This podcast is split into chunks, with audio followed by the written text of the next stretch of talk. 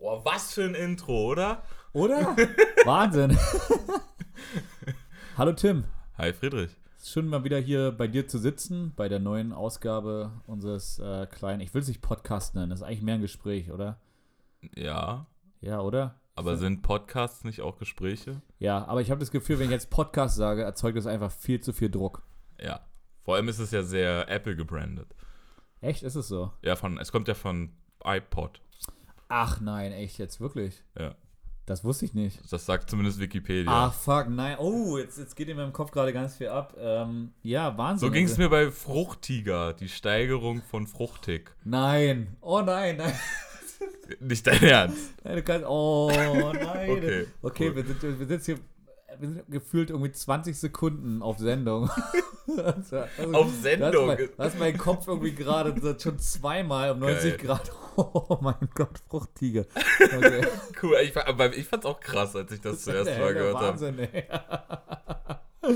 ja, damit äh, willkommen bei 4 nach 4. Ähm, und ich glaube, unsere, unsere 4 nach 4 haben wir jetzt schon äh, ganz gut eingetankt. Ähm, wir haben heute auf dem Tisch stehen hier, unter anderem, nur um das mal ganz kurz zu erläutern, wir haben hier Goldochsen Helles, äh, wir haben Helles Vollbier, ich glaube eine, äh, eher, auch eher ein Klassiker äh, von Geismann und äh, Bayreuther Hefe. Genau, und Weißbier. wir haben zusätzlich noch den Kaliber 1844 des Kaisers liebste Beeren und Kräuter zum Einstieg. Hatte Prost. ich noch nicht. Okay, Prost, geht, geht gut los hier, Mensch, meine Güte. Finden einen Ticken zu süß. Mm. Oh, ja, sehr süß. Aber ich mag das Bittere. Mm. Egal. Nicht schlecht. Friedrich, wie geht's dir? Ach, mir geht's gut, glaube ich, echt. Ähm, also, ich, ich muss kurz drüber nachdenken, weil ich hatte diese Woche echt so einen kleinen Downer. Ähm, also, wir nehmen das hier gerade um Ostern auf. Ne? Und ähm, wir sind beide in der Berlin-Brandenburg-Region zu Hause. Und für mich gab es diese Woche diesen Moment, wo das Land Berlin verkündet hat, dass es in einen härteren Lockdown gehen wird. Ja, und das war für mich so ein kurzer Moment, wo ich dachte, werde ich nächste Woche meine Freunde noch wiedersehen können? Oder halt nur zwischen, nur bis 21 Uhr, weil danach sind alle Besuche illegal. Ne? Ja, Ähm, das, das war so ein Moment, da muss ich ein bisschen nachdenken, aber trotzdem, doch, jetzt geht es mir irgendwie gut, weil meine Familie ist geimpft. Ähm, glücklicherweise, toi, toi, toi. Ähm, Wahnsinn. Ja, also ich glaube, jetzt wieder zu Oma zu fahren, ist, ist irgendwie was, was ich jetzt äh, leichter tun kann. ja, Insofern bin ich glücklich. Ja. das ist schön. Und bei dir? Ja, soweit eigentlich alles super. Privat wie auch beruflich, aber also ich kann gerade nicht klagen, trotz dieser Umstände. Was ja auch schon ehr- ehrlich gesagt fast ein Privileg ist. Absolut, ja. Also ich finde, wir sind ja eh in einer sehr vorteilhaften Situation, dass wir uns nicht so stark eingeschränkt fühlen, aber nö, soweit ist alles okay. Da hat das Landleben dann doch so seine Vorteile. Absolut, ja. Ich glaube, da beneide ich euch auch ein bisschen darum, weil so, so sehr jetzt viele Dinge entschleunigt sind, Ja, ich glaube, jetzt ist es besser denn je, äh, auf dem Land zu leben. ja, denke ich ich, meine, in der. Stadt ist ruhig, auf dem Land ist ruhig. Ja, dann, dann Ja. lebt man auch eher da, wo es Kultur ist. gibt es oder? halt in Berlin gerade auch nicht. das- Also das hast du ja hier eh nicht. Ja. Also von daher finde ich, das ist das völlig in Ordnung. Und du hast halt einfach die, sage ich mal, es, uns fehlt nicht, wir, wir sind nicht beschnitten in, in unserer äh, Freizügigkeit oder so. Das ist halt, Ja. das spüren wir so nicht. Absolut. Und ja. der Netto um die Ecke hat immer noch auf. Nett in die Ecke, genau. Für Nachschub ist immer gesorgt. Richtig. Ja, super. Okay, ähm, was hast du für mich heute? Ja, ich habe, äh, wow. Hast du um die 2000er rum Browser-Games gespielt? Oder anders, ist dir das überhaupt ein Begriff? Absolut. Ich, ich kann, ich weiß gar nicht mehr, wie viele Browser-Games ich eigentlich gespielt habe. Ähm, ich glaube, ähm, O-Game ist natürlich für alle irgendwie Ach, so ein super. Begriff. Ne? Dann brauch ich ja das gar nicht gute viel erklären. ähm, dann glaube ich noch die, ich weiß gar nicht mehr, wie es hieß, irgendwie die Krieger von irgendwas, bla bla bla. Du, du baust dein Dorf auf als, als absoluter Noob, wirst dann Ja. von irgendeiner Allianz niedergerannt. Das ist so ein Ähm, bisschen Siedlermäßig, nur mit ja. dem Multiplayer-Aspekt, oder? Also um halt für Leute abzuholen, die das jetzt vielleicht nicht unbedingt. Ja, und nicht mit so schöner Grafik. Ja. Aber ja, genau. Ja, ne, ich habe vor ungefähr, ich würde sagen, zwei Monaten habe ich mit Galaxy Wars, das heißt ja jetzt äh, nicht mehr Galaxy Wars, aber ich bleib mal bei dem Namen, weil das einfacher ist. Mhm. Falls ihr das nicht sagt, das ist eigentlich O-Game, nur ein bisschen anders. Ich weiß aber gar nicht, wo die Unterschiede sind. Und ich habe das äh, mit einem Freund angefangen zu spielen. Und ich bin gerade wieder voll drin. Also ich, wenn ich nachts wach werde oder auf Toilette gehe, Handy kommt mit, ist echt super. So, der Vorteil ist halt wirklich, früher bist du halt um vier aufgestanden, hast den Wecker gestellt, hast erstmal das Modem, hast irgendwie einen äh, Lappen rübergelegt, dass Mutti nicht wach wird. Jetzt ist natürlich mit dem Handy ist das super geil. Also auf Arbeit oder im Homeoffice, du kannst jederzeit das eigentlich machen. Ja. Und du hast, sagen wir mal so, nicht mehr den Nachteil den Leuten gegenüber, die früher immer am Rechner gesessen haben oder halt viel Zeit hatten. Absolut, ja. So, das wollte ich dir eigentlich nur berichten, das es- ist so ein, also dass mich das einfach so ein bisschen an früher wieder erinnert oder so. Das, das hat mich echt ein bisschen abgeholt. Und ich glaube, egal, ob man jetzt irgendwie Zocker ist oder nicht, ja, ich glaube, während Corona passiert es bei ganz vielen Leuten, dass sie versuchen, sich so alte Wohlfühl, wohl, ah, siehst du, das Bier, ne? Alte Wohlfühlmomente wieder zurückzuholen, ne? Ja, Also was, was hat mich früher eigentlich glücklich gemacht? ja. Und, äh, und wie kann ich mir das jetzt in Zeiten dieser arschgefickten Pandemie eigentlich wieder zurückholen? Ne?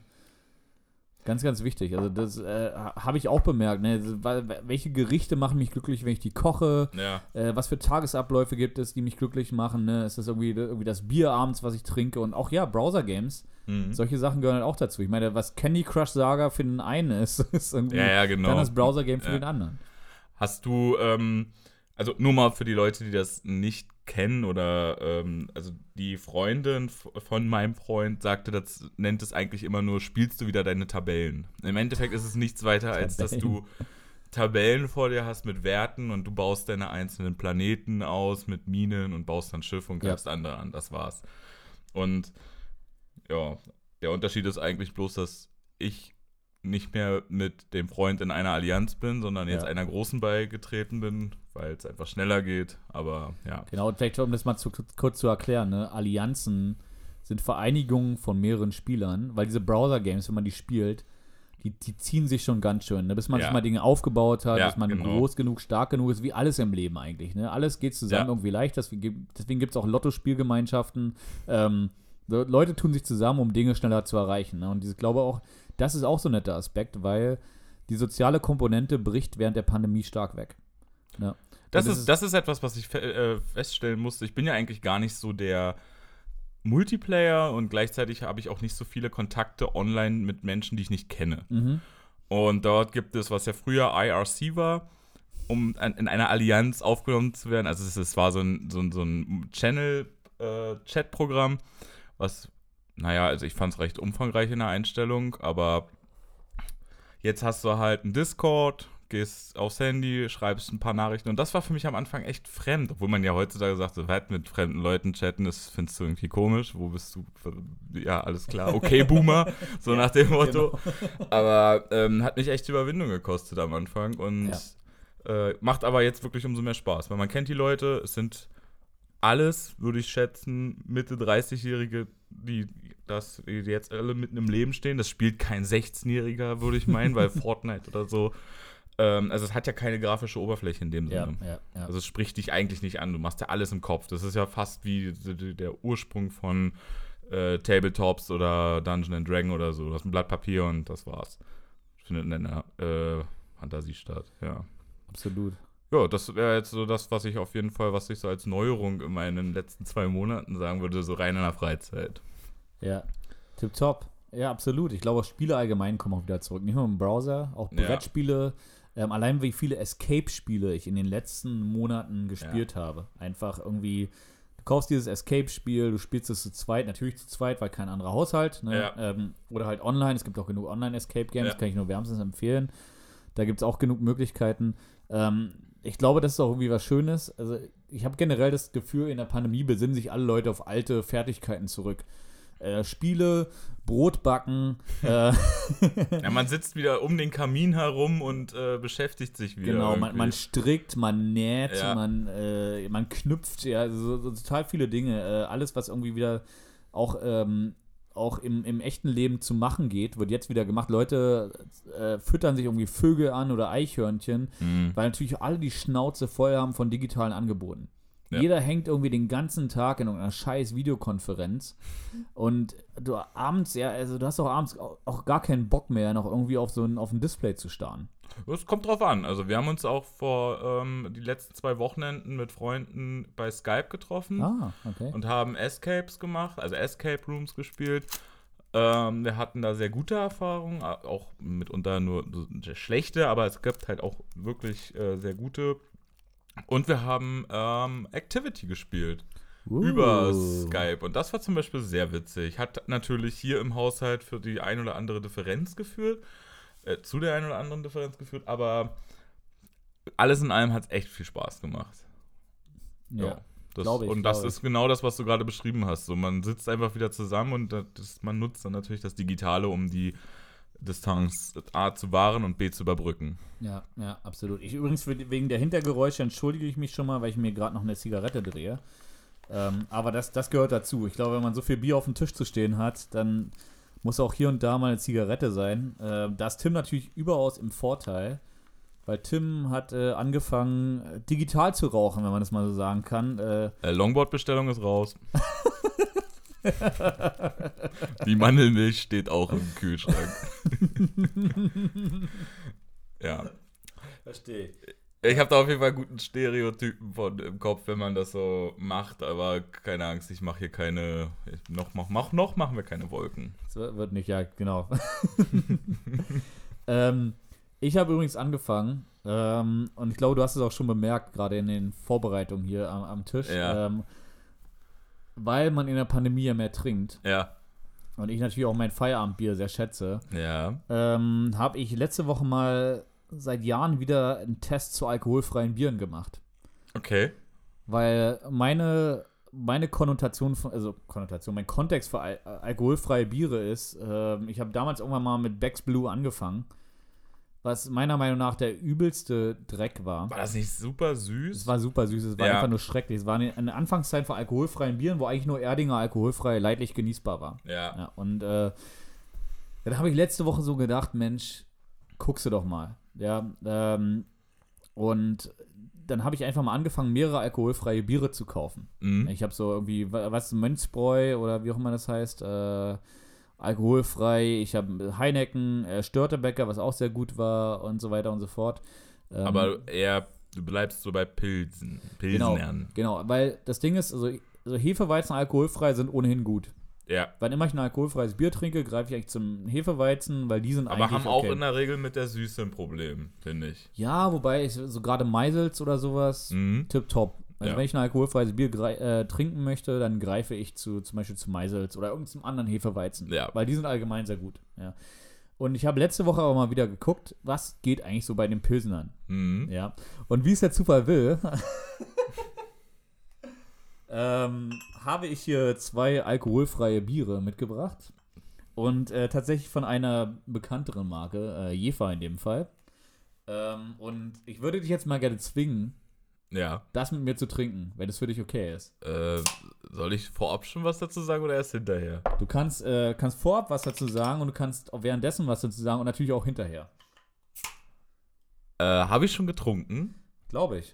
Und ich würde es aber gerne erstmal jetzt nochmal probieren wollen und dann schauen wir mal. Okay, na dann. Achso, ich bin äußerst äh, Hefe, weil, also Hefe. Du hast gerade eine Hefephase, ne? ja, aber ja, trotzdem, genau. ich möchte, dass wir das zusammen mal trinken.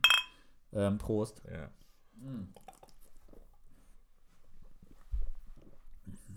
Wenn du das jetzt im Mund hast, findest du zumindest, dass sich die Welt der alkoholfreien Biere weiterentwickelt hat? Ich finde, Jever Fun ist das beste alkoholfreie Bier, das es gibt. Wirklich? Ja. Hm. Also von Pilsnern. Hm. Ich finde das wirklich sehr, sehr gut. Also das ist, weil, also man, ich, ich mag ja ganz gern und unter herbe Biere. Ja. Und das hat halt nicht diesen, das, also es driftet nicht ab in ein Malzbier. Und das Gefühl hat man, finde ich, bei den, also bei vielen alkoholfreien Bieren, dass sie nicht, ähm, wenn du da jetzt noch ein bisschen mehr Zucker und ne, mehr eine Malznote reinbringst, passt du ein Malzbier. Ja. Also das ist wie so eine Basis. Und das finde ich, hat man bei Jever nicht. Ja, Okay, ähm, ich fand auch Störteberger ganz geil. Ja, das kenne ich, ich jetzt gar nicht. Es, ist echt super. Ähm, der Nachteil ist, Störteberger gibt es nicht in 033er Flaschen. Und ich glaube, der Moment, wo ich mir nach der Arbeit ein Alkohol, also generell ein Bier reinziehen möchte, mhm. idealerweise auch alkoholfrei, da greife ich eher zu so einer kleinen Bombe, die ich aus dem Kühlschrank hole. Ja. So, so Größe Grevensteiner, ähm, Flensburger, Also Jever. 033 einfach schön. Aber das sind 0 der 3, Ja, ja. super. Ja, zweimal ziehen und weg. Ja, ne, das also ist so, gerade du wenn es machst so ein bisschen drei wärmer Schlucke. ist und so. Ja, ja, genau. Absolut, ne? Und ich habe irgendwie das Gefühl, na, du musst, dir, musst dir keine Gedanken darüber machen, hast du einen leeren Magen oder so, ne? Ähm, nee, das ist ja ganz normal wie ein isotonisches Getränk. Da, also da haut ja die Warsteiner Werbung, glaube ich, war das, die das da auch bewirbt. Es ist wirklich ein isotonisches Getränk. Aber es schmeckt auch. Ja. Ja, Ich meine, wie, wie lange waren Pilsner richtig schlecht, alkoholfreie Biere?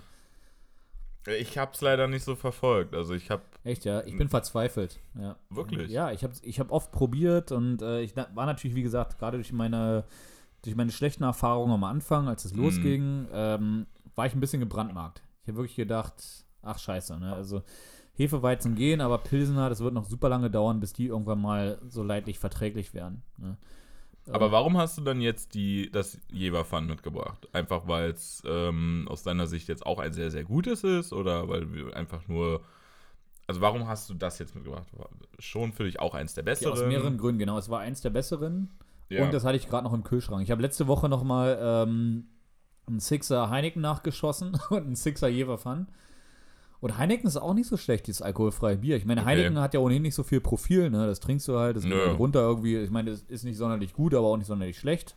Ähm, nee, es ist aber es ist süffig. Also es ist süffig, genau. Lager, und auch ja. da das alkoholfreie, ich war überrascht. Ja. Ist echt gut. Ja, kann man absolut machen. Ja, und, und diese beiden äh, bei, den, bei diesem 0,33er Formfaktor sind für mich halt hängen geblieben. Ja, und wenn Mhm. ich irgendwie Bock habe, so äh, abends irgendwie ähm, mal ein paar mehr zu trinken, dann würde ich auch einen Störtebäcker trinken. Okay. Und was ich auch mittlerweile denke, ist, eigentlich, wenn du trinkst, einfach mal ein alkoholfreies dazwischen zu schießen.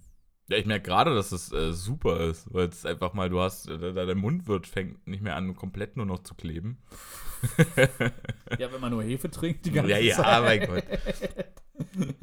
Das ist Ja. witzig, ich habe mir sogar aufgeschrieben, Wandel des Biergeschmacks steht bei mir als Wandel des Biergeschmacks. Ja, ja, weil ich habe gerade, also ich tendiere gerade sehr stark, also eine Zeit lang war ich ja sehr im Norden angesiedelt, also mhm. Flens und etc., sehr diese herben. Jever habe ich ein bisschen vernachlässigt wegen Glyphosatwerten. Das fand ich, bin ich, Ach. bin ich, ja, ja, das sind die, also laut der Untersuchung damals war das das Bier mit den äh, stärksten Werten. Ach, echt? Ja, und jetzt gerade bin ich wirklich so komplett in Süddeutschland. Also helle, Hefe, Ja. Vollbiere, das ist gerade das, wo ich mich ähm, ja, heimisch fühle. Ach, Wahnsinn, okay. Also, was ich interessant finde, ist, ähm, dass das alkoholfreie Bier kein Hopfenextrakt hat, sondern Hopfen. Ja, es scheint ja was dran zu sein, dass es nicht nur. Ich glaube, beim alkoholfreien Bier reicht der Alkohol nicht. Du brauchst tatsächlich eine qualitativ recht hochwertige ja, Zutat. um den das Geschmack auch- einfach Ja, zu zaubern. Ja, Ja, ja, absolut. Glaube ich auch. Insofern ist es ja eigentlich so, bis auf den Alkohol trinkt man vielleicht eigentlich das bessere Bier, wenn man alkoholfreies Bier trinkt. Da meldet sich sogar die Katze aus mir. Das war wohl ein Zeichen. Ja. Aber ich glaube, mein Biergeschmack hat sich auf jeden Fall auch verändert. Doch. Ähm, und Ja. der, und der, der geht so in Phasen. Ich ne? wollte gerade sagen, das hat ja Konjunktur eigentlich. Also ich habe bei mir auf jeden Fall auch gemerkt, dass ich die Craft-Biere vor vier Jahren oder so hochkamen. Das habe ich auch mitgenommen. War aber auch sehr schnell aufgehört damit, weil A, der Preis war mitunter wirklich sehr hoch. Bei guten Bieren ist es ja auch völlig in Ordnung. Darum, also das ist ja gar nicht der Punkt, aber einfach irgendwie dann 4 Euro oder 7 Euro für eine Flasche Bier ist dann ein bisschen doll. Hast du gehört, dass Brewdog jetzt für Aldi produziert? Nein. Ähm. es gibt Krass. doch Aldi. Aldi ist jetzt, ich glaube, es kam auch aus dem Ausland. Es war nicht der deutsche Aldi. Ja. Äh, die versuchen, in den Craft-Bier-Markt einzusteigen. Ja, Ähm, Lidl hat es ja auch schon gemacht. Die haben ja auch so eine Steam, weiß ich auch nicht, aber da, da sind so, so Steampunk-mäßige Abbildungen drauf. Es ist okay. Ich, ich, ich weiß aber, so ein Pale Ale, die fruchtige Note ist gut. Ich mag das hintenrum, dieses super bittere, das ist nicht meins. Mhm. Damit komme ich nicht so ganz klar. Aber zum 1, 2 finde ich echt super. Also finde ich angenehm. Ja, und ich meine, es stößt auch in eine andere Preiskategorie vor, wenn du für einen Discounter ein Bier machst. Ja, Und da, ich habe es leider noch nicht getrunken. Ich will es mir noch. na schade. Ich will noch versuchen, irgendwie meine Hände daran zu kriegen. ähm, aber wie sieht das, das, das IPA für Aldi aus? Weil ich meine, es gibt auch Preisvorgaben. Ne? Es muss halt einen bestimmten Klar. Preisrahmen, Ja. muss es treffen. Ja. Ne? Und da bin ich jetzt schon gespannt, wie das eigentlich wird. Na, ich würde sagen, es wird für normale Deutsch, also angenommen, es wäre der deutsche Markt, hätte es einen äh, sage ich mal, für den Deutschmarkt sehr charakteristischen Geschmack, aber keinen im Craft-Bier-Segment, einen, der hervorsticht. Also im Craft-Bier-Segment, denke ich mal, wäre er wieder charakterlos. Weil es muss ja dann wieder ja, ja. vielen schmecken. Sie können auch nicht so viel äh, in die Zutaten. An, also man muss, bei Craft Beer ist ja das Problem, du musst ja sehr, sehr viel, die nehmen ja viel, viel, viel mehr Hopfen. Und ich glaube, da würde, muss ja gespart werden. Oder es wird wie Oettinger. Keine Werbemittel, ähm, deswegen günstig, kann auch vom sein, Geschmack her verträglich. Ähm, wer weiß, ne? Hast du da Erfahrung? Bei Oettinger. Ja. Ich habe ja ein paar Mal, also ich habe ja mit, ich habe ja mal hier so eine Blindverkostung gemacht, das hat meine Freundin gemacht, hat mir das alles so eingegossen und ich habe dann so getrunken. Und ich muss ja auch dazu sagen, ich habe ja vorher, ich war ja so ein Becks-Jünger. Also ich war ja, ich würde schon fast sagen, Markenbotschafter. was? Ich Markenbotschafter? hab, fand das richtig gut. Also die Werbung hat mich auf jeden Fall gut gekriegt. Na, dann habe ich da diese Blindverkostung gemacht und das war für mich das schlechteste Bier. Und seitdem habe ich halt kein Becks mehr gekauft. Also ich bin da komplett von weg und fand äh, Sternburg am besten. Siehst du, Sternburg ist ein gutes Beispiel. Ja, Ja. Auch wie Oettinger. Ähm, deswegen, ähm, das, äh, ich, ich glaube allgemein, also, all diese ganzen Biere, ne, die ja eigentlich wenig Geld im Marketing investieren. Ja. Aber es ist ja trotzdem, äh, also ich bin Sternburg jetzt auch nicht schlecht. Ja, das kannst du halt Ja. auch trinken. Sternburg ist an sich, finde ich, echt süffig und gut. Also, Ja. Was steht da drauf? Süffig, würzig, glaube ich. Wahrscheinlich. Also beim ja. Export. Das Problem bei Sternburg ist, die kriegen es nicht hin, gleichbleibende Qualität zu liefern. Mhm. Früher hieß es ja unter Sternburg-Trinkern, dass du immer mal wieder auch ein Blutsterni erwischen kannst. Das sind die Sternis, die halt so einen besonderen eisenlastigen Geschmack haben. Ja. Ich weiß nicht, ob du das kennst oder schon mal erwischt hast. Also es gibt Sternburg, die, die sind einfach, also die schmecken sehr, sehr eisenhaltig. Ach, Und das ist, ja, das ist jetzt nicht so mega störend, aber es ist auffallend. Und das ist ja bei einem industriell gefertigten Produkt, will man das natürlich nicht. Und so geht es mir dann aber bei Bier halt auch. Es muss nicht jedes identisch schmecken, aber Mhm. so, wenn du dann aus, sag ich mal, 20 Flaschen zwei dabei hast, die so ein bisschen, wo der Magnet, sag ich mal, kleben bleibt, dann hast du da auf jeden Fall, also ich persönlich nicht so Lust drauf. Verstehe ich. Ja. Ja. Absolut. Ja, aber jedenfalls genau. Deswegen, ich wollte das, äh, ich wollte das Jefer Fun hier mal anbringen, ohne dass es Produktplatzierung ist. Ich hatte es einfach noch im Kühlschrank und auch weil ich ja weiß, dass du irgendwie lange Zeit äh, recht starker Becks-Trinker warst. ja. Ähm, nur mal als, als nordisches Kontraprodukt. Ähm, ja, Ich wurde ja auch schon mal auf Arbeit komisch angeguckt, als ich meinte, dass ich bei Jever, weil ich habe auch Jever eine Zeit lang sehr gerne getrunken, dass ich das besonders blumig finde. blumig. Ja, weil ich den Hopfen dort darin sehr Ah, blumig finde. okay. Und klar, früher, so mit 17 hätte ich gesagt, so was, das macht dir nur Pelz auf der Zunge. Weil es halt so mega herb ist, aber ich würde es jetzt immer noch als blumig beschreiben. Okay, wow. Okay. Das, das ist eine Note, die ich nicht rausschmecke. Nicht unbedingt. Hier läuft immer eine Katze an dem Mikrofon vorbei. Da muss man. Ah! muss ein bisschen aufpassen. Die, die Katze ist sehr kontaktfreudig heute. Ja, die hat ja weniger Aufmerksamkeit bekommen. Ich merke schon. Ja, also ich werde es auf jeden Fall jetzt austrinken. Ähm, Ja, das, das werde ich auf jeden Fall auch machen. immer ganz gut zwischendurch. Kann man völlig, ähm, wie sagt man, gewissenslos trinken. Ohne Ja. dass man sich denken muss, okay, man trinkt jetzt ein alkoholisches, äh, alkoholisches Bier. Finde ich super. Ich werde es beibehalten, glaube ich. Ich werde immer mal äh, eine Ladung alkoholfreie Biere im Kühlschrank haben. Kann ich dann irgendwie auch um 17 Uhr noch äh, in den letzten Zügen. Ja, ich finde es auf jeden Fall ein sehr interessanter Ansatz. Das kann ich mir auf jeden Fall abgucken. Finde ich auch gut. Ja. Ja. Mal zurückzukommen, was du vorhin gesagt hast mit ähm, Routinen und äh, Speisen oder Rezepten, die du dir gerne Mhm, kochst, um mhm. so eine Wohlfühlatmosphäre zu machen. Wir haben ja ähm, mit den mit Kochboxen angefangen, also HelloFresh Ah, und Marley ja. Spoon und haben ich weiß gar nicht, ob es mehr gibt, aber es gibt bestimmt mehr, aber Wahrscheinlich. ja, wir haben halt, ist auch egal, mit den beiden angefangen. Und waren am Anfang halt wirklich nicht so begeistert, aber dann irgendwie schon. Und dann war das auch am Anfang so, wir haben drei Rezepte von, dem, von der einen Sorte gehabt. Nächste Woche kamen dann drei, ähm, nicht Rezepte, Gerichte von, der, von dem anderen Anbieter. Ähm, was ein bisschen nervig war, ist, dass äh, meine Freundin hat äh, irgendwie gekündigt, aber irgendwie hat das nicht so ganz geklappt.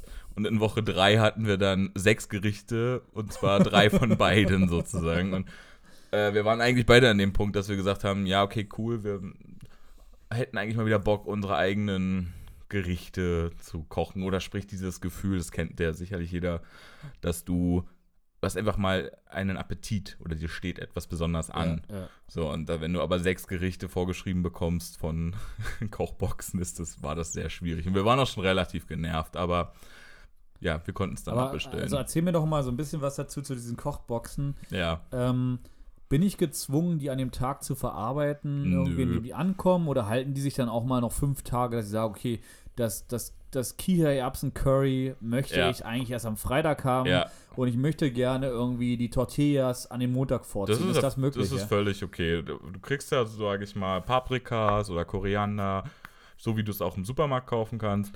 Ähm, das ist wirklich qualitativ waren wir eigentlich sehr zufrieden, gerade bei den Gewürzen, äh, bei den Kräutern. Mhm. Hingegen bei manchen Produkten, so gerade Paprikas oder auch Zucchini, die waren manchmal mit angeschlagen. Ich würde es aber eher auf den Versand schieben, also dass die Zustellung da ein bisschen grob war. Die sind aber auch sehr entgegenkommend gewesen im Kundenservice. Also wenn man das dann reklamiert, da, darauf wird eingegangen etc. Kannst es so mixen, wie du willst.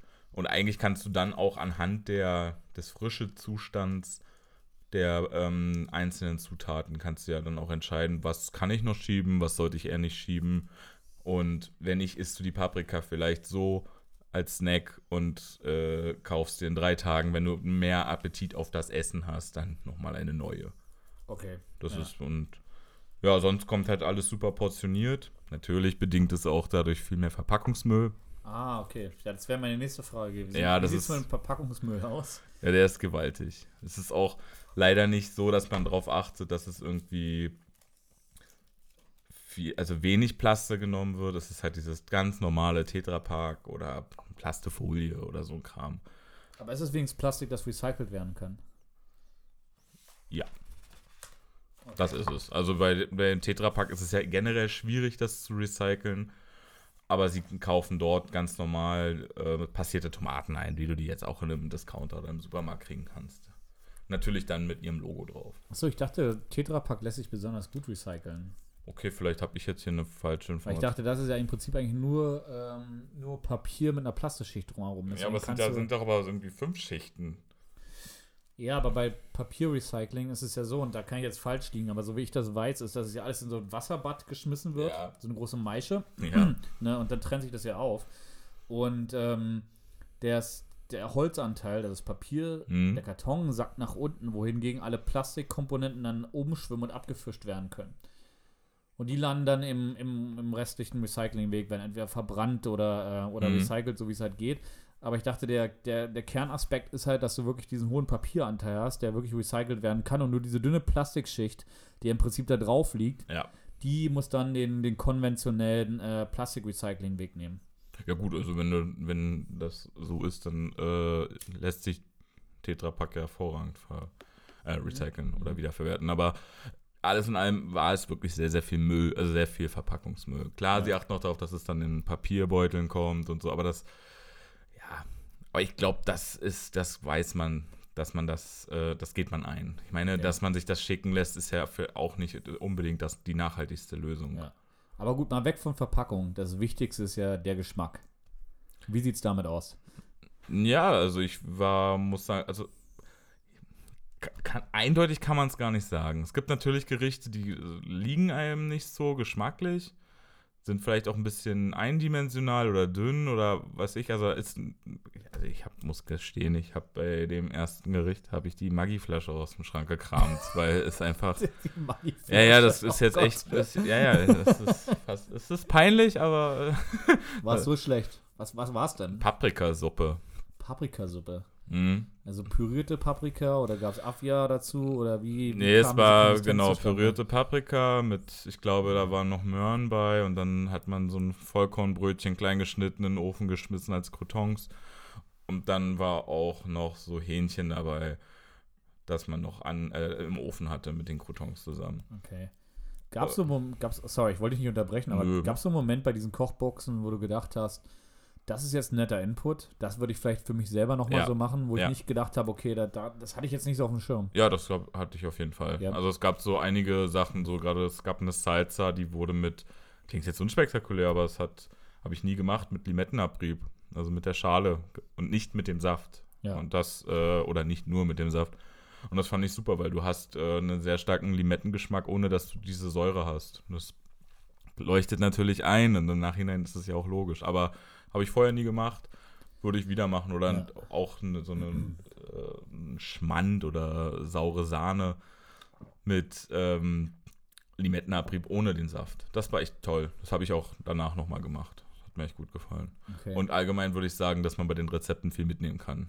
Mhm. Weil sie sind, das muss man den Leuten, das sind ja, ich würde sagen, Köche, die das entwerfen oder diese Rezepte schreiben, äh, das muss man denen lassen, dass die äh, immer sehr darauf bedacht sind, dass alles sehr parallel laufen kann, dass du selten Mhm. über 45 Minuten kommst Ja. und wenig Geräte brauchst, wenig, ähm, sage ich mal, Schüsseln oder Messer oder so ein Kram. Also es ist alles sehr einfach, gut für den Alltag zum ja. na, im Feierabend nochmal schnell hier dir etwas Frisches selber kochen. Das, ist echt, das finde ich super. Und ich glaube, das, die wird auch eine recht breite, okay, breite, breite Bandbreite, eine, eine große Bandbreite an, an, an regionalen Küchen offenbart. Ich sehe das, also nur mal ein bisschen Hin- Hintergrundinformation zu geben. Ich, ich arbeite in einer sehr internationalen Firma. Ja. Da gibt es viele Leute, die kommen aus anderen Teilen der Welt nach Europa und die Mhm. benutzen diese Kochboxen zum Beispiel, um auch andere Gerichte zu kochen, die sie vorher nicht kannten. Ne, die auch gar nicht so jetzt aus ihrem Kulturkreis kommen. Ja. Ähm, das, sich einfach zum Beispiel auch mediterrane Küche zu erschließen und so weiter und so fort. Ich weiß nicht, ob das bei unserem Markt jetzt zwangsläufig genauso ist. Ähm, aber ich glaube, für jeden Menschen, der irgendwie ähm, ja, so selten aus seinem Komfortkreis rausgeht, wa- was so Küche angeht, ähm, dass es da vielleicht auch irgendwie inspirierend sein kann. Ja. Ähm, deswegen, ja. Ähm, Also ich würde auf jeden Fall schon sagen, dass es sehr authentisch, ähm, nee, weniger, nicht wirklich authentisch, aber man hat den Einblick in regionale Küchen oder in eine sehr internationale ähm, Rezeptvielfalt. ja, absolut.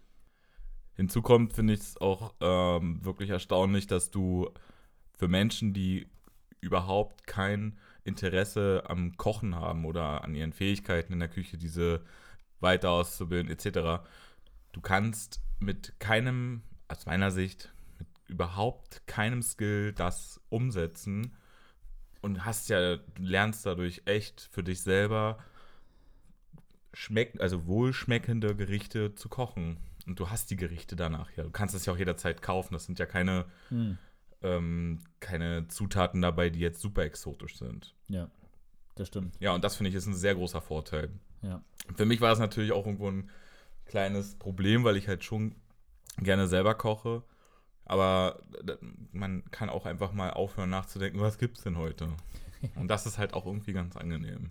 Ich glaube, es genau, ich glaube, es sind zwei Probleme, die das Ganze löst. Einmal das Kreativitätsproblem. Ja. Was packe ich heute auf den Tisch, was nicht wieder meine fünf Lieblingsrezepte sind, die ich ohnehin immer wieder Genau, koche. du hast ja so, was hat man? 15 Rezepte, die man ständig irgendwie und dann das, Ja. genau.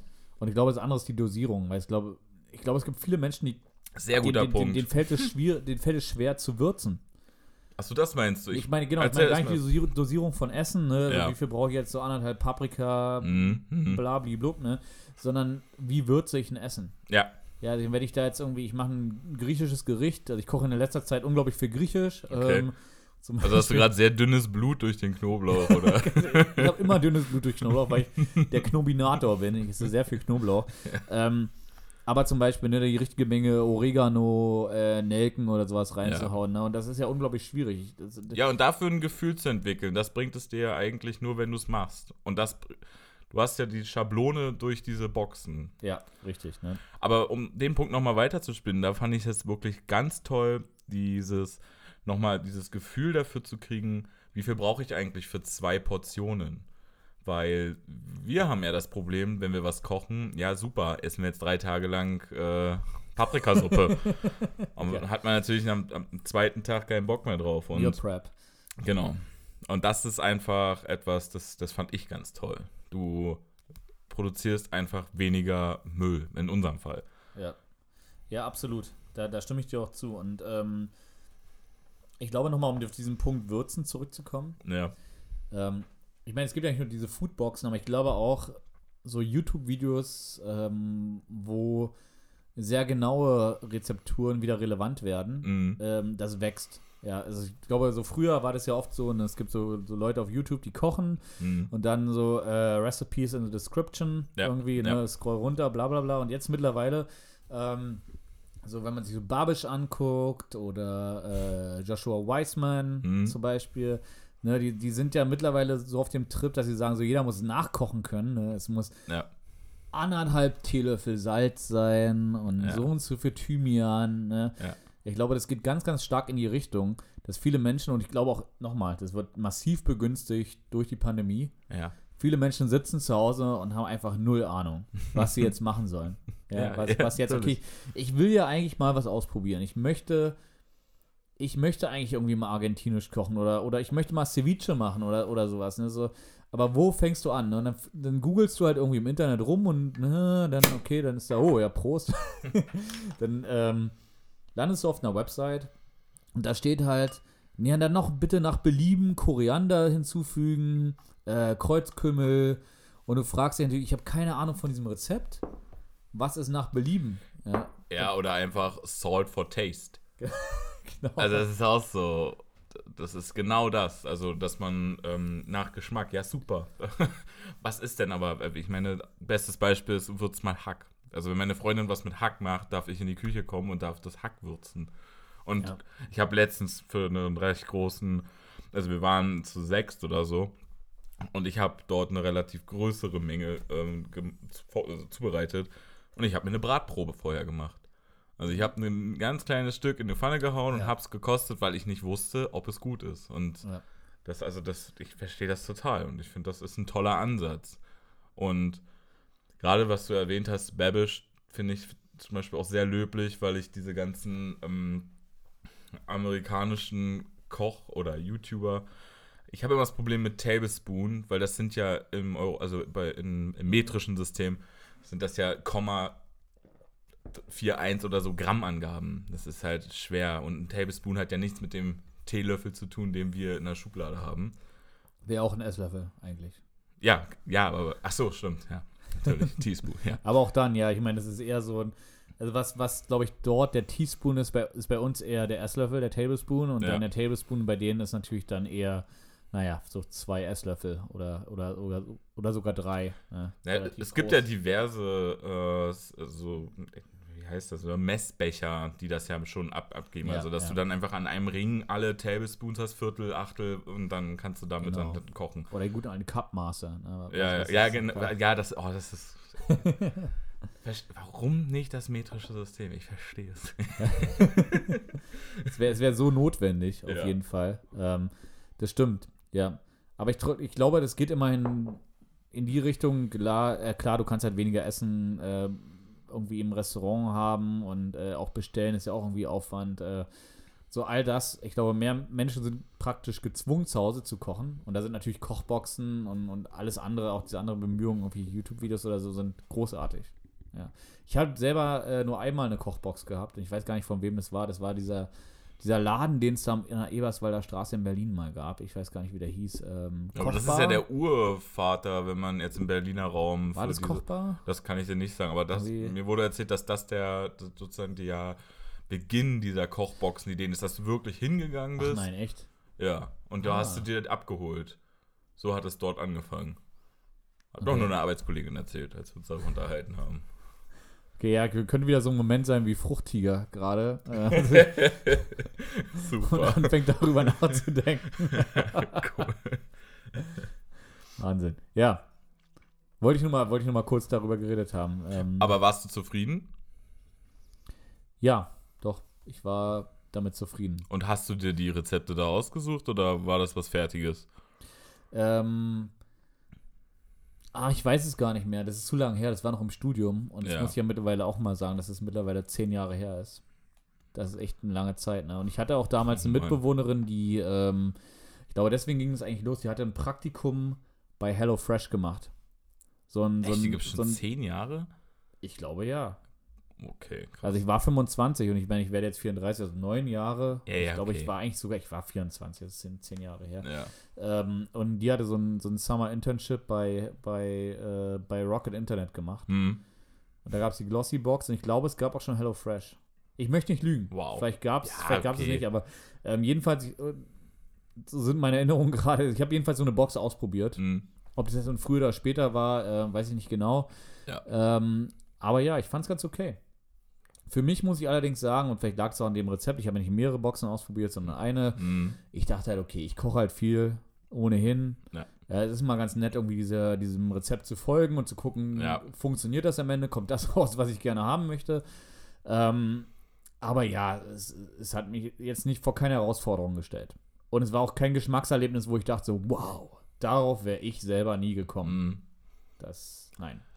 Aber ich glaube, diese Boxen sind ja auch nicht da, um dich vor Herausforderungen zu stellen, sondern genau das, was ich eigentlich beschrieben hatte, so jedem, auf jedem Niveau abzuholen Ja. und zu sagen, also du soll, da heißt es ja nicht, mach jetzt mal eine Teppanyaki-Rolle. Nein, ich meinte, ich meine kognitiv. Also, Über wo ich, den Grill. dachte, wo ich dachte, so, diese, diese, dieser Geschmack ist so ausgeklügelt. Das Ja. hätte ich selber nicht gebracht. So, das meinte ich damit. ne? Ah, Ich meinte okay. jetzt nicht, meinte nicht, dass ich jetzt, äh, okay, genau, äh, die, die Anweisungen sind so schwierig, Ja. dass ich das Gefühl habe, ich käme nicht hinterher, weil das würde ja natürlich den Sinn dieser Kochbox komplett torpedieren. Ja. Genau, so, so war es nicht. Nein, nein, auf keinen Fall. Das Püree muss dreimal durch ein Sieb gestrichen werden, damit es die Samtigkeit hat.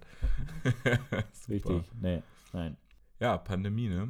Jetzt gehst du nicht mehr essen und bringst dein Geld irgendwo hin, sondern Ich habe ich hab auch gemerkt, dass, äh, und das war auch noch was, worüber ich, kurz, worüber ich kurz sprechen wollte, dass ich merke, dass ich mir mehr Erlebnisse für Essen erzeuge. Also, okay. Wie zum Beispiel, ich habe ja, ich hab ja erwähnt, dass ich jetzt in letzter Zeit mehr, mehr Griechisch koche. ja. Einfach weil ich auch, weil meine letzte Reise in 2020 war ein kurzer Trip nach Griechenland. Okay, aber eine kleine Zwischenfrage. Wenn ich jetzt auf die Straße gehe und irgendjemanden interviewe oder frage, so, nenn mir mal drei Gerichte aus Griechenland oder die typisch für die griechische mediterrane Küche sind, da sagt dir niemand was Vegetarisches. Und ich weiß ja, dass du gerne äh, vegetarische Alternativen suchst oder wie man ja. Fleisch essen vielleicht auch vegetarisch hinkriegt, ohne dass man Fleisch konsumiert. Was kochst du denn so griechisch, was vegetarisch, also welches ohne Fleisch? Okay, Welche? also wa- das, was ich zuletzt gemacht habe, und das war so, ein, so eine kleine Erinnerung an ähm, dieses eine griechische Dorf in den Bergen, Ja. ähm, wo ich da war.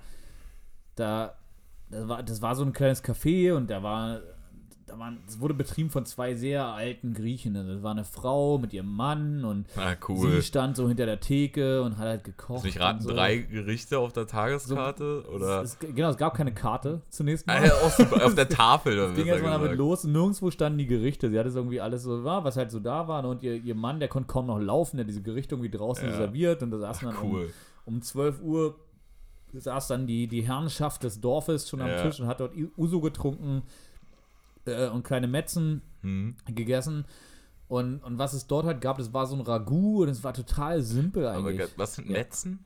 Es sind so kleine Vorspeisen. Ah ja. Also in- wie in- Tapas in- nur im Griechen. Genau, und nicht nur in Griechenland, so Metze ist auch zum Beispiel Israel, Ah ja, so, gibt es okay. so Metze, also im ganzen äh, mediterranen Raum Mhm. ist es so oft so eine Vorspeise, so Metzen Ja. oder, oder Mäzenes. Und ähm, die, Das also- Antipasti. so, ja, so einfach so, genau, alle, alle an griechischen- Vorspeise, ne, Ja, ja, ne, okay. die du bestellen kannst. Und die hat da, war, die hatte so ein Ragout. Ähm, Mhm. Das war so Aubergine, Paprika ähm, und, und Tomate. Interessant. Ragout schon mal ohne Fleisch ist, glaube ich, auch für Leute hier schwer Ja, es gibt vorstellbar. ja auch ein Gemüseragout. Ja, ne? natürlich. Und da war natürlich auch Fleisch drin. Da waren, da waren, da waren so Hackklumpen drin. ja, ne? ja. Und da habe ich zum Beispiel ähm, so letzte Woche, ähm, und das meine ich halt mit Erlebnis, ne? ich habe dann überlegt, okay, wie kannst du das un ungefähr machen? Habe halt eine gute Aubergine, ähm, eine schöne Spitzpaprika, also nicht die normale Paprika, die wir so haben, sondern Spitzpaprika Paprika gekauft. ja. Ähm, dazu Die im Übrigen äh, aus meiner Sicht wesentlich besser ist als die normale, weil sie ist günstiger, besser bekömmlich, sobald man die Schale weglässt und sie ist geschmacksintensiver. Ja, Aber Der egal. Geschmack ist super, genau. Ja, und ich habe halt, ich habe halt sehr viel Geld in Tomaten investiert. Ich habe halt bei Rewe die dunklen Tomaten, die dunklen Fleischtomaten, diese, kleinen grünen, dunklen, Diese, ach nee. die, die sind eher so sehr, sehr stark bräunlich. Ja. ähm, So, so Fleischtomaten, die sind ungefähr so groß, naja, vielleicht maximal wie ein Tennisball, eher kleiner. Ja. Ähm, die habe ich halt genommen. Und dann habe ich hier halt, also die, die, die Zucchini natürlich stark, äh, die Aubergine stark gesalzen. Ja, ne, und klar. dann, aber wirklich in, in echt nicht, nicht kleine Stücke. Mhm. So wirklich so eher, ähm, naja, in so, so ein so Würfel, zweimal oder? zwei Zentimeter Stücke Ah, geschnitten. okay. Ja. So habt ihr jetzt scharf angebraten, Ja. ja. Spitzpaprika, ne? Ah, cool. dann diese Tomate, eine Tonne Knoblauch. Ähm, genau, und das einfach, einfach eine Weile lang äh, schwitzen das auch mit Zwiebel. Und ne? das billigste Olivenöl, das du gefunden hast, ne? zum Kochen. So der, ohne Kla Scheiß. der Klassiker. Zum Kochen nehme ich das billigste Olivenöl. Wenn ich Geschmack will, habe ich noch mal ein teures Olivenöl, was ich Ja. damit zugebe. Aber Äh, ähm, Am Ende dann einfach nur noch mal, wenn es auf dem Teller liegt, ne? Dass du das drüber gibst. g- ja, genau, richtig. Ja, Ja, ja, ja, genau. ja. Und ähm, Oh Gott, dazu wie wir natürlich, abnörden, dazu dann, ja, dazu dann ja. natürlich noch mal. ja, ja, Prost, ne? Selbstverständlich nur drüber gehen. Genau, und da, dazu halt noch irgendwie ähm, ein bisschen Oregano, Thymian, ähm, so irgendwie. Ähm, und das, aber die- diese einzelnen Sachen, weil die, die, diese, diese Aubergine habe ich natürlich schön geröstet in der Pfanne, dass sie auch irgendwie schön Mhm. braun war von allen Seiten, ähm, ein bisschen kar karamellisiert. Und das war ein Teil, dann gab es dazu noch, ähm, ähm, dann gab es dazu noch ein Tzatziki, Ja. dann habe ich dazu noch gemacht so ähm, Hast du das selber Kartoffel. gemacht, das Tzatziki? Ja, ja. ja es geht ein bisschen Gurke gerieben ähm, und so weiter und so fort. Ne, Gesalzen, macht. bla bla bla. Ja, okay. Genau, dann, ähm, Natürlich wieder ganz selbstverständlich. dann auch ein griechischer, normaler griechischer Salat, ne, mit so Zwiebelstücken, Feta, Gurke, auch von der Spitzpaprika habe ich ein bisschen übrig gelassen, rein. Schwarzoliven, bla. Schwarze Oliven, Ja. Kalamata natürlich. Ähm, Wir sind gerade, glaube ich, in unserem Element. ah, Wir haben auch die Hände vor uns nee, nee, gespitzt. nee. Und der Uso ist im Forster. Nostimo. Und dann, ähm, genau, dann, und dann habe ich noch gemacht äh, Pommes. Weil die gibt es in Griechenland oft dazu. Ich habe die Pommes ein bisschen anders gemacht. Ich habe so einfach Kartoffelstreifen, Ja. also geschnitten Stifte in der Pfanne. Da habe ich die halt einfach angebraten, äh, so wie, wie Pommes halt. Ich habe sie nicht frittiert. Eher so Bratkartoffeln. vorher oder auch nicht? Nee, nee, einfach Ah, ja, nur okay. so ganz normal. Und dann habe ich am Schluss nochmal so, so zwei Knoblauchzehen gehackt, nochmal mit ein bisschen frischem Öl in die Pfanne gegeben und die halt einfach durchgezogen. Und das ist diese krassen, diese geilen Knoblauchpommes Ja. Mit dem Tzatziki, diesem Ragout, noch ein bisschen, bisschen frisches Brot aus dem Ofen, einfach in so, so Stücken geschnitten dazu. Ja. Und das einfach zu essen. Und dann dazu, und deswegen sage ich dieser Erlebnisküche, einfach dazu machst du einfach griechische Musik an. Und das hatte ich in letzter Zeit auch schon mit italienischer Musik oder hast so, hast so israelische Musik Ah, oder okay. so. Und so. Also du fühlst dich so ein bisschen, du bringst dir dieses Restaurant-Feeling zurück. Ja. Noch irgendwie einen schweren Wein dazu oder sowas, ne? Und es ist noch ein bisschen so, du hast halt das Gefühl, ah, da scheint mir gerade die Sonne auf den Pelz. Ja, Ich cool. esse dieses Essen. Und ich habe gemerkt, dass dieses ganze Drumherum in dieser Pandemie wird so viel wichtiger. ja. Dieses Gefühl zurückzuholen, oh, ich bin Und mal das, wieder in aber das Land. alleine. Du hast alleine dann zu Hause gesessen mit fünf Schüsseln vor dir. Nein, in dem Fall hatte ich noch, hatte ich natürlich noch Besuch. Okay, ne? so. ähm, ja, da hätte ich jetzt noch mehr äh, den Hut gezogen vor, wenn man sich das alleine kredenzt. ich mache Also, das, ich mach das durchaus auch alleine, aber ich, Respekt. gerade wenn du sowas Großes machst, das isst du nicht alleine. Da hast du Nee, dann noch eine das zweite jetzt Person genau, am Tisch. Das ne, wäre auch wieder so du eine 5-Tage-Portion dann geworden. okay, genau, wieder diese Situation. ja, ja, genau. Ja, aber ich, ich denke, das ist halt super wichtig und das kannst du mit wenig Aufwand zu Hause machen. Ich meine, es gibt äh, bei Spotify italienische Restaurantmusik ein. Ja. Mach dir ein richtig geiles italienisches Gericht, hol dir noch irgendwie Tiramisu als Nachtisch, dass du echt das Gefühl hast, du bist im Restaurant. Ja, ne? ja. Dann, äh, und dann lass es doch einfach mal auf dich wirken. Ja, und mach's dir mal einfach schön. Noch, und dann investier mal ein paar mehr Euros, dann kauf dir mal eine, nicht die, die 3-Euro-Flasche Merlot, sondern kauf dir doch mal die 7-Euro-Flasche, kauf, dir- kauf, kauf dir einen schönen Nero oder sowas. Ja. Ne? Und dann sitzt du da und, und, die, und, und du isst das einfach mal, ja. Und mit der Musik und lässt dich mal ein bisschen fallen, habe ich gemerkt, das ist echt wichtig geworden für mich. Und es gibt einem so viel mehr zurück. Es ja. bringt einfach so viel Emotionen einfach wieder, die du, die du ja natürlich nicht hast, weil du nicht reisen darfst. Ja, das, also ich hatte sowas ähnliches. Mhm. Ich hatte ähm, vor kurzem meine erste Erfahrung mit einem äh, mit einem Stück Fleisch aus dem Dry Ager Uh. und war vorher immer so, weil wir haben hier um die Ecke einen äh, sehr guten regionalen äh, Bauern oder Hofladen, die halt ihre eigenen Tiere haben und wir haben immer unser Fleisch beziehen wir mal Ja. daher und bla bla bla. Da habe ich das aber dann endlich mal, was heißt endlich mal, ich habe es einfach mal gemacht, weil ich habe das in einem Markt gesehen und dachte mir, komm, probierst es mal. Ähm, und ich habe ja gehofft, dass es gar nicht so viel besser ist, als das, sage ich mal, die gute Qualität, die wir hier schon eh haben. Aber ja, leider war es, äh, es war wirklich so sehr viel gut. besser. Ja, ja, es war wirklich. Wirklich, wirklich gut. Und dann halt, aber um das dann nochmal auf dein, äh, was du gerade gesagt hast, zu beziehen. Ich habe dazu auch so eine argentinische ähm, Gewürz- oder Fleischsoße gemacht, Chimichurri. Chimichurri, ja, lecker. So, und dann noch so ähm, Butterbohnen mit Pfeffer und ein kleines Stück Brot dazu. So, das ist halt, und dann hat man sich halt wirklich gefühlt, als wenn du gerade in irgendeinem ja, relativ guten Steakhouse sitzt. Also, ich hätte, glaube ich, den Teller mir nie gekauft in einem Restaurant, weil Ja. das wären, weiß ich, keine Ahnung, also jetzt äh, 60 Euro für bezahlen, also das hätte ich nicht gemacht, aber so für zu Hause, das fand ich schon echt toll. Und das ist, glaube ich, auch, das geht schon in die Richtung, wie du es gerade beschrieben hast, dass man sich einfach was nach Hause holt und so, so ein eigenes Event draus macht. Ich habe jetzt Ja. halt keine argentinische Mucke dazu angemacht, aber Das ist der nächste Schritt, Tim. Mach das mal. ja, das werde ich meiner Freundin mal vorschlagen. Mal sehen, wie die die Augenbrauen hochzieht. Verstehe, verstehe, ja. Ähm, aber hast du, weil, wegen des Chimichuris, ne, was Ja. ich noch nie gemacht habe, was man ja eigentlich machen muss, es altern lassen. Hast du dein Chimichurri jemals altern lassen? Wie meinst du das? Also hol Chimichurri mich mal lässt man ein bisschen fermentieren. Man lässt es für eine ganze Weile stehen eigentlich. Ähm, Also ich hab's, sage ich mal, so morgens, nein, nicht morgens, aber ich hab's so gegen zwölf gemacht.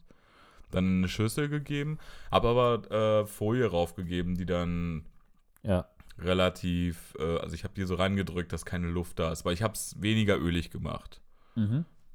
So, aber nee, ich glaube, ich habe es nicht fermentieren lassen. Okay, also ich müsste noch mal gucken. Ich glaube, ich, so, ne, ähm, ich, ich gucke jetzt gerade bei Wikipedia, einfach zu sagen, dass ich hier nicht irgendwie äh, Scheiße erzähle. Ähm, genau, man lässt sie mindestens zwei Wochen lang, also Wikipedia sagt jetzt hier, und ich glaube, das deckt sich auch mit dem, was ich wusste, äh, man lässt sie zwei Wochen lang an einem Ort stehen.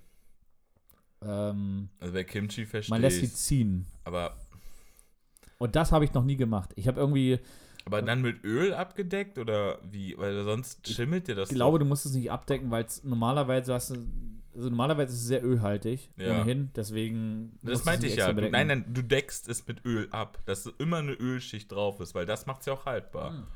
Das hat keinen Bei, Sauerstoff bei, am. Pesto, bei Pesto würde ich das machen, aber ich glaube, Chimichurri als solches ist normalerweise ohnehin schon sehr ölhaltig, dass du es nicht nochmal extra mit Öl bedecken musst. Ach so, ah, verstehe. Ja. Okay. Boah, also Ich habe es noch nicht gemacht, ich will ich einfach nur fremdel wissen. damit gerade so ein bisschen. Also beim Kimchi finde ich es super. Mhm. Das finde ich selber sehr, sehr angenehm, aber ich glaube, ich muss es einfach mal ähm, probieren, ohne es selber zu machen, um diese Hemmschwelle erstmal zu äh, abzubauen. Mhm. Ja. Ja, gut, aber dann sind wir ja beide auf jeden Fall im äh, Themenpark der äh, Kochereignisse, würde ich sagen, äh, 2021 voll angekommen. Absolut, absolut, Ja. ja. definitiv. Na, dann schauen wir mal, wie äh, weit das noch, äh, wie weit wir es da noch Ich, ich glaube, ja, ich habe ich hab noch ein paar Sachen auf dem Schirm, die werde ich auf jeden Fall ausprobieren. Und ich okay. werde dir davon auch berichten. Ich sag's jetzt noch nicht, weil ich will, ich will die, den Spannungsbogen möglichst weit spannen. Ja, Ähm, aber ja, ich habe da noch ein paar Sachen auf dem, auf dem Schirm, die ich definitiv machen möchte. Gut. Ähm, leider irgendwie, die, die Zeit rennt. Das ist, das ist der helle Wahnsinn. Aber du schenkst noch mal ein, das finde ich natürlich löblich. Ähm, auf einem Bein, oder? auf ein ich ich habe gerade das Gefühl, ich bin ein Stuhl. Ich Also ich habe eher das Gefühl, wir sind eine, wir sind eine Spinne. ich, ich stehe gerade auf so vielen guten Beinen. Ähm, Ich bin ein aber ja, äh, äh, Geil. kennst du dieses Video von diesem Italiener in dieser englischen Kochshow? Nein. If my grandmother had a wheel, she would have been a bike. Okay, okay, das muss ich dir gleich nochmal zeigen. Äh, aber erstmal Prost. Ja. Nochmal, Den den Link hauen wir in die den, Shownotes. den, den hauen wir auf jeden Fall mit rein. Ja, erstmal Prost. Aber ja, äh, es war mir wie immer ein Fest mit dir, Tim. Ja, geht mir ähnlich. Mit mir selbst. Nein, war toll, dich äh, hier heute begrüßen zu dürfen. Ich glaube, das machen wir auf jeden Fall nochmal. Ich glaube, so schlecht war das nicht. Ähm, Ja, mal schauen, ob wir beide nochmal die Zeit finden. Aber ich bin da sehr optimistisch. ich bin auch super optimistisch. Alles klar. Ja, perfekt. Äh, das waren, waren Tim Und Friedrich? und wir sehen uns beim nächsten Mal. Dann würde ich sagen, macht euch einen bunten. Ciao. Bis dann. Ciao.